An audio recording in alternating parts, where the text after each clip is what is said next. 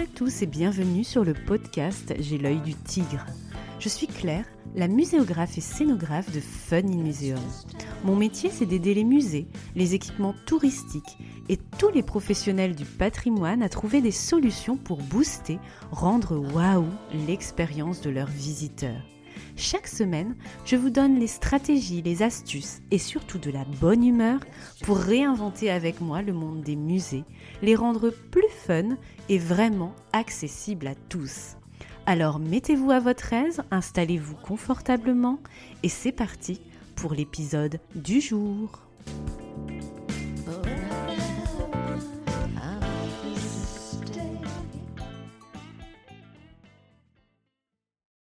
Bonjour, je suis ravie de vous retrouver dans l'épisode 23 du podcast J'ai l'œil du tigre.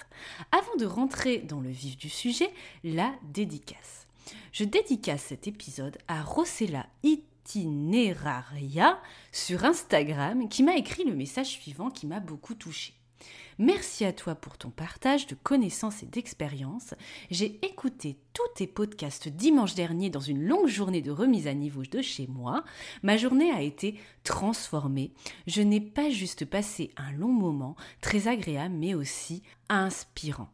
Merci à toi, Rosella Itineraria, de ce commentaire et à toutes les personnes qui prennent le temps de m'écrire sur Instagram et par mail au sujet du podcast. Vous pouvez aussi me laisser un commentaire sur Apple Podcast et partager les épisodes avec les outils de partage, bien sûr, de votre plateforme d'écoute. Si vous avez un coup de cœur pour l'un des épisodes, celui-ci peut-être d'aujourd'hui, cela aidera le podcast à être mieux référencé et à se faire connaître et donc à me motiver tout simplement pour vous proposer toujours des contenus plus qualitatifs. Alors aujourd'hui, un épisode ouverture de chakra avec la question qui m'avait que m'avait posée pardon une cliente il y a quelques mois et qui a résonné encore une fois dans ma tête lorsque je donnais cours à l'université ces dernières semaines. Cette question, c'est le titre de l'épisode tout simplement que regarde le public clair? Dans une exposition bien sûr. Cette question simple dans sa formulation met le doigt sur plusieurs problématiques de la muséographie et de l'exposition en général. J'aurais pu répondre simplement à brûle pour point à ma cliente ou à mes étudiants, le visiteur regarde ce qui lui plaît. C'est subjectif, c'est difficile à anticiper. C'est la part d'inconnu de l'équation d'une exposition.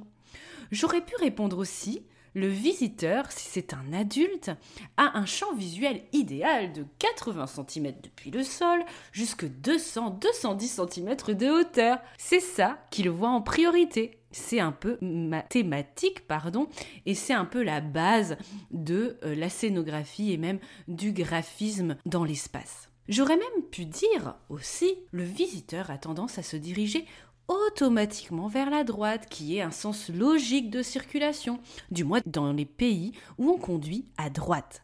Faisons donc attention à bien placer l'entrée de l'exposition avec cette logique à droite et même un objet, un texte bien important à droite. Cette réponse ne serait sans doute pas pertinente en Inde ou en Thaïlande, mais elle se tient, en tout cas, pensez-y à cette petite astuce. Oui, j'ai de cruelles envies de voyage asiatique, mais ce n'est pas du tout le bon moment. Quoi qu'il en soit, si on revient à nos moutons, ces trois réponses, si elles peuvent se tenir pour répondre à ma cliente ou à mes étudiants avec pragmatisme, pose problème, car cela signifierait que tout visiteur a forcément un canal d'apprentissage et de découverte strictement visuel de regarder, qu'on résume l'avenir de notre expo à ce qu'il verrait avec un seul et unique sens ce visiteur, ses yeux, sa vue. Et ça c'est bien sûr assez restrictif, vous le comprenez assez aisément. Faisons une expérience. Lorsque vous étiez à l'école, ou si vous êtes encore étudiant, ou lorsque vous faites une formation. Comment retenez-vous les choses? Est-ce que vous êtes capable de voir vos fiches de révision, vos notes, les yeux fermés avec une mémoire photographique? C'est mon cas en tout cas depuis toute petite. Est-ce au contraire l'écoute qui est votre canal d'apprentissage votre canal sensoriel privilégié Ou bien est-ce que vous avez besoin de dessiner pour retenir, de toucher, d'être dans le concret en agissant? On a tous un sens prioritaire avec lequel on a des facilités. C'est ce qu'on appelle un profil visuel si vous avez une mémoire photographique, un profil auditif si c'est l'ouïe, votre force entre guillemets, ou bien un profil kinesthésique si l'action, les gestes sont plus aisés pour vous pour apprendre. Si vous ignorez votre profil visuel, auditif ou kinesthésique, eh bien, je vous ai mis un petit test à réaliser dans la description de l'épisode pour mieux vous connaître. Ce que j'essaie de vous faire comprendre, c'est que lorsqu'on réalise une exposition dans sa muséographie, scénographie, médiation, discours, etc., il faut prendre en considération ces différents profils possibles chez les visiteurs qu'on cible. Ne pas s'arrêter à la question que regarde le public. Sinon, vous allez taper à côté pour une flopée de visiteurs, car bien sûr, on est tous différents sur le mode d'apprentissage. C'est pourquoi proposer un rythme dans la médiation entre ces différents canaux sensoriels et d'apprentissage sont essentiels pour garantir l'accès facilité à l'information, quel qu'en soit son profil. Prévoir des contenus textuels à lire, mais aussi des contenus diffusés par de l'audio. Prévoir des éléments à toucher pour comprendre un concept, comment fonctionne quelque chose. Exemple concret issu de mes derniers projets de muséum staging. Vous souhaitez expliquer comment fonctionne un radiotélescope. Pas évident. On aurait pu mettre un schéma ou un texte et basta. Le visiteur, pourvu qu'il ait un profil visuel, pourrait comprendre du moins s'il décide de s'arrêter parce que la mise en forme, la tonalité le séduit. Et pour les profils auditifs et kinesthésiques, on propose quoi? Rien on peut proposer aux visiteurs une maquette géante de radiotélescope à remonter. On est dans le profil kinesthésique, en suivant des consignes textuelles notées avec un schéma sur la simèse à proximité ou des conseils sur chaque pièce à assembler. Là, on touche le profil visuel qui est totalement comblé et aux anges. Et pour le visiteur auditif, au profil auditif, prévoir une vidéo avec son ou une station sonore qui conclut en expliquant le fonctionnement, le comment ça marche, l'importance de chaque élément, expliqué par un expert scientifique ou pourquoi pas un extraterrestre martien pourquoi pas si on veut mettre un peu une tonalité avec du storytelling et un peu de décalé. Ce qu'il faut retenir de cet exemple, c'est qu'à chaque fois que vous imaginez un outil de médiation, comme chargé d'exposition ou même votre visite guidée si vous êtes, vous êtes médiateur ou guide conférencier, et je sais que vous êtes nombreux à m'écouter avec ce profil, il faut penser à traiter ces trois profils d'apprentissage visuel, auditif et kinesthésique. Avant de penser à des contenus LSF, comprenez langue des signes, ou à un livret Falk, comprenez facile à lire et à comprendre, ou traduire vos textes en neuf langues, pensez à cette démarche de base qui fait partie tout bonnement de l'accessibilité universelle. Toute exposition ou parcours de visite doit donner la part belle au multisensoriel et à l'expérience. Observer, toucher, écouter, bouger l'ensemble de son corps et interagir avec l'expo, s'émouvoir, s'immerger. Dans cet épisode, je souhaiterais aussi vous parler de trois modes d'apprentissage que vous me connaissez peut-être et qui peuvent constituer trois portes d'entrée à vos contenus lorsque vous créez une expo. Donc là, on a vu les trois profils plutôt sensoriels d'apprentissage et là plutôt trois modes d'apprentissage qui ont été construits et théorisés. Niveau 1, la connaissance se transmet avec ce qu'on appelle le mode d'apprentissage transmissif. Cette porte d'entrée consiste à lire des panneaux dans l'expo, à écouter des conseils, etc. Un guide qui nous parle. Ce niveau 1 renvoie au contenu sonore interactif ou à des supports destinés aux médiateurs lorsqu'il s'agit d'une visite guidée, vous l'avez compris. Plus généralement, il peut prendre la forme de décorum et d'environnement graphique grandeur nature, de schémas, pictogrammes, fiches de salle, titres accrocheurs. Le niveau 1 s'adresse avant tout à l'apprenant visuel et auditif, dont on a découvert un peu le profil. C'est souvent ce qui apparaît en surface dans votre exposition. C'est le niveau 1 d'expérience. Niveau 2 maintenant. La connaissance s'acquiert avec le mode behavioriste. Behavioriste. C'est le mode de Skinner. Alors, pas le mec à lunettes dans X-Files, mais le psychologue et penseur américain. C'est un penseur donc influent du behavioriste, notamment dans les années 50. Faites un petit tour sur le web si vous voulez en savoir plus, je ne vais pas rentrer dans les détails ici. Ce niveau 2 propose de manipuler des objets et de solutionner un problème par l'expérimentation pour créer des stimuli. Cette deuxième porte d'entrée est destinée à l'apprenant kinesthésique et renvoie aux manips, trappes, puzzles, presse-boutons, maquettes tactiles, jeux de construction, défis corporels.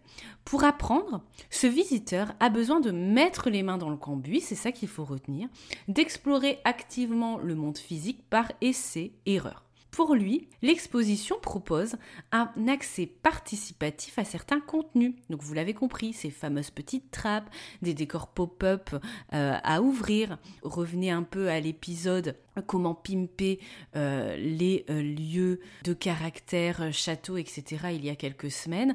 voilà, toutes ces petites manips, ces accès participatif à l'information, bah, ça renvoie à ce mode euh, behavioriste, la connaissance s'acquiert, ce modèle de Skinner, S-K-I-2-N-E-R. L'apprenant kinesthésique empathique et aime s'identifier. Et ce mode d'apprentissage, la connaissance s'acquiert, va être particulièrement adapté à ce profil kinesthésique, ce profil euh, sensoriel où le tactile est extrêmement important. Vous l'avez compris. Le niveau 3 maintenant, la connaissance se construit grâce au mode constructiviste. Alors, est-ce que vous connaissez ce mode constructiviste? Alors, c'est le principe décrit par Piaget, Jean Piaget, P-I-A-G-E-T. Pour faire simple, Piaget dit que l'intelligence n'est pas innée, mais se construit. Pour lui, l'être humain est programmé pour intégrer les connaissances dans un ordre donné. Cela est possible à condition que le milieu dans lequel l'enfant grandit ou l'adulte qui s'épanouit, ce fameux visiteur qui va visiter votre exposition, lui procure donc des stimulations dont il a besoin au moment où il en a besoin. Cela passe par le mode sensorimoteur, comprenez les sens. Cela passe ensuite par le stade préopératoire, on va reproduire des choses fictives comme des jeux de rôle. Pensez par exemple aux jeux d'imitation des enfants. Mon petit Martin est en plein dedans en ce moment, la dinette, le jardinage, le bricolage, le ménage, etc. Et donc ensuite, après ce mode, ce stade, pardon, préopératoire, vous avez euh, dans cette méthode constructiviste, le troisième stade pour Piaget, c'est le mode opératoire, avec la capacité de raisonner concrètement, de classer les choses, de grouper et ensuite de les partager avec les personnes qui nous entourent dans une démarche de socialisation. Bref, le mode constructiviste dans les expos renvoie aux interactions et aux mises en situation qu'on va créer avec le numérique par exemple. Ce niveau renvoie au serious game, entre autres au module de médiation où on doit suivre un process, une marche à suivre, jouer un rôle, réussir une mission en équipe avec des consignes de la socialisation, les sens, un univers fictif. Donc vous voyez, en fonction des niveaux d'apprentissage, le niveau 1, la connaissance se transmet, le niveau 2, la connaissance s'acquiert avec les manips, le niveau 3, avec la connaissance se construit, avec ses jeux de rôle, ses mises en situation. On monte un petit peu en termes de difficulté de modules de médiation et surtout de euh, volets à prendre en compte lorsque vous créez votre exposition. Vous devez toujours avoir en tête donc ces trois niveaux d'apprentissage et ces trois profils VAK, visuel, auditif, kinesthésique. À chaque fois que vous vous lancez dans une démarche de médiation quelle qu'elle soit et de muséographie pour vous donner toutes les chances de proposer véritablement de l'accessibilité. Alors ce n'est pas évident à faire au début, mais ça devient assez automatique à force d'inscrire ces repères régulièrement dans ces projets d'exposition. Si vous voulez passer à l'action, vous pouvez par exemple légender sur votre synopsis d'exposition vos outils de médiation avec une nomenclature N1, N2, N3 Souvenez-vous, ces fameux trois niveaux d'apprentissage, la connaissance se transmet, la connaissance s'acquiert, la connaissance se construit, pour voir si le tout s'équilibre ou avec un code couleur euh, sur vos plans. Ça vous aide à visualiser si votre projet intègre tous ces paramètres, tous ces modes d'apprentissage. Lorsque vous regardez mes plans de scénographie, par exemple, vous allez retrouver toujours différentes couleurs pour séparer aussi ce qui est visuel, ce qui est de l'ordre de la manip, ce qui est de l'ordre du numérique. Allez, c'est parti pour le résumé. Trois profils existent, vous l'avez compris. Pensez VAC visuel, auditif, kinesthésique. Les prendre en compte permettra d'offrir des parcours de visite d'emblée plus accessibles avec facilité. C'est la base avant tout.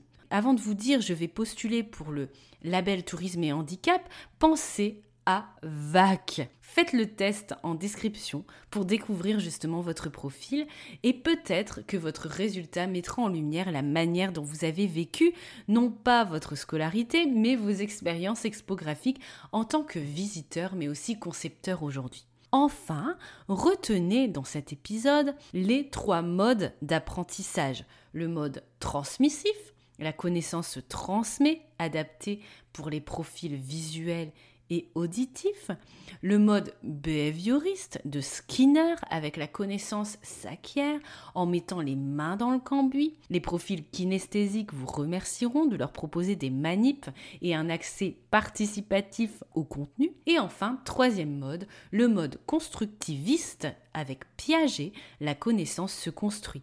On ne va pas se contenter de reproduire des choses comme dans le mode précédent avec euh, les sens, le toucher, mais on va les intégrer, on va jouer avec eux, on va faire des expérimentations avec un mode réponse-erreur plus poussé, avec des mises en situation, des jeux de rôle.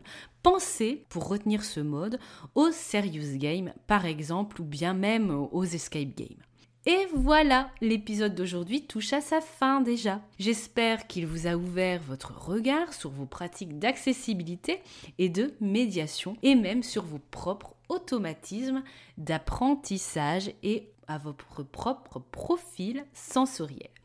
Si vous souhaitez passer à l'action, voici un petit exercice d'application, ça faisait longtemps. Prenez une exposition que vous avez visitée ou créée récemment ou même le parcours de votre musée, château, etc. Appliquez un code couleur sur chaque outil de médiation.